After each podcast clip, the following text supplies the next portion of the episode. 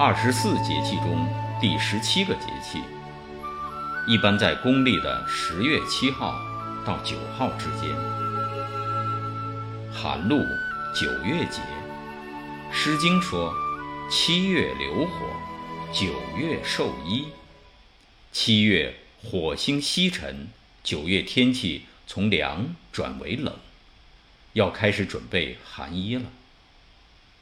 寒露三候是：一候鸿雁来宾，寒露时节，鸿雁排成人字形，大举南迁，回到旅地。一对对缓慢飞行的大雁，承载着人们对亲人、对故乡的思念。二后，雀入大水为革，雀为阳，革为阴。雀化为革，进一步表明阴气加重，天气变冷。三后，菊有黄华，菊是草木之中应阴气而开的花，菊有黄华，正应晚秋土旺之时。陶渊明采菊东篱下。悠然见南山，使得他成为花中隐士，也成为千古隐逸人格的象征。寒露，如果自有温度，这两个字一定是寒冷的，泛着水色或附着霜意。二十四节气里，很多是直接用小与大来命名，比如小雪与大雪。小寒与大寒，小暑与大暑，素朴的道出事物由始至终、由小到大、循序渐进的本质。关于露水的节气里，古人不再吝于大与小，而是赋予了颜色和温度。白露、寒露这两个名字，有着《诗经》的婉转，读起来分外曼妙。白露是露凝而白，寒露已是露气寒冷，将凝为霜了。翻看寒露风俗，果然有酒色弥漫，不仅莞尔。民间的风俗透着对生活的热爱和欢喜，即使隔了千百年，隔了万水千山，也绝无隔膜。如山在那里，只觉得提己的知心安稳。应时应景，饮的是菊花酒，带着菊花的香和酒的醇，还有那么一点点风雅。是隔座相分三径路，抛书人对一枝秋。只道一声天凉好个秋。在农历寒露节气。我们继续欣赏王登科老师的诗画作品《寒露》。露影深重，适宜登高和远足。一年中一世繁复的季节，丰盈也是一种清瘦。那些远山，那些背影，那些荒芜的道路，人生迅猛。最宜珍重。咏念四气诗，寒露九月节，唐·元稹。寒露惊秋晚，朝看菊渐黄。千家风扫叶，万里雁随阳。画嘎悲寻鸟，秋田未早霜。应知松柏至。冬夏色苍苍。池上，唐，白居易。袅袅凉风起，凄凄寒露里。兰衰花始白，荷破叶犹青。独立西沙鹤，双飞照水银。若为了落尽，仍值酒初醒。木芙蓉，唐·韩愈。新开寒露丛，远比水间红。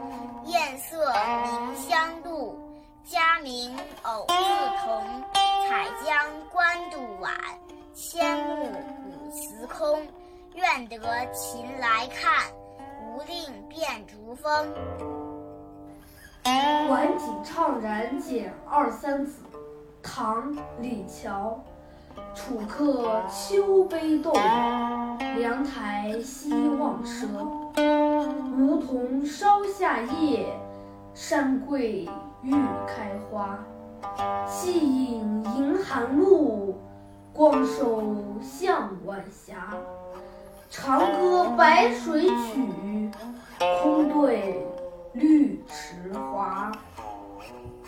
宋十五旧，唐·王昌龄。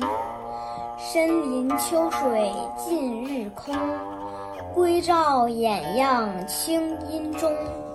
西浦离殇意何以？草根寒露悲鸣虫。摘星，唐·王昌龄。女萝复石壁，溪水幽朦胧。紫葛漫黄花，涓涓寒露中。朝饮花上露，月卧松下风。云烟化为水，光彩与我同。日月荡惊魂，寥寥天与空。芙蓉亭，唐·柳宗元。新停拂朱槛，佳木开芙蓉。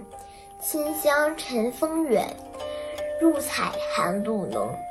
潇洒出人世，低昂多易容。常闻色空欲，造物谁为公？流连秋月夜，迢递来山中。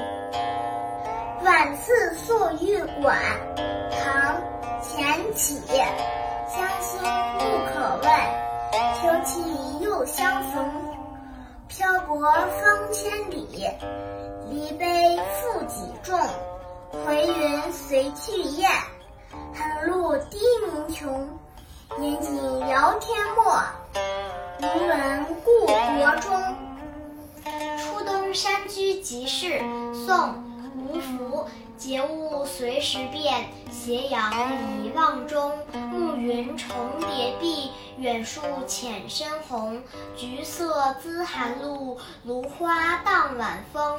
一尊谁与共？独立亦无穷。初到鹿魂山庄，唐·宋之问。寿衣感穷节，策马凌衣冠。归期一人去，日觉秋琴弦。寒露衰北复，夕阳破东山。好歌不真月，栖鸟随我还。题徐明德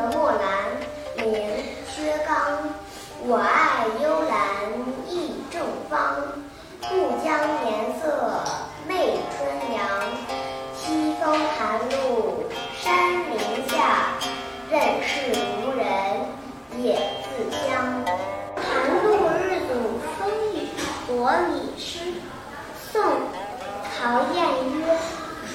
久未热当雨，思来归尽家。露寒池英杰，天雁永飞沙。润白应腐酒，梨黄可者欢。一江三十里，直欲问仙茶。谢谢大家。秋夜，鲁迅。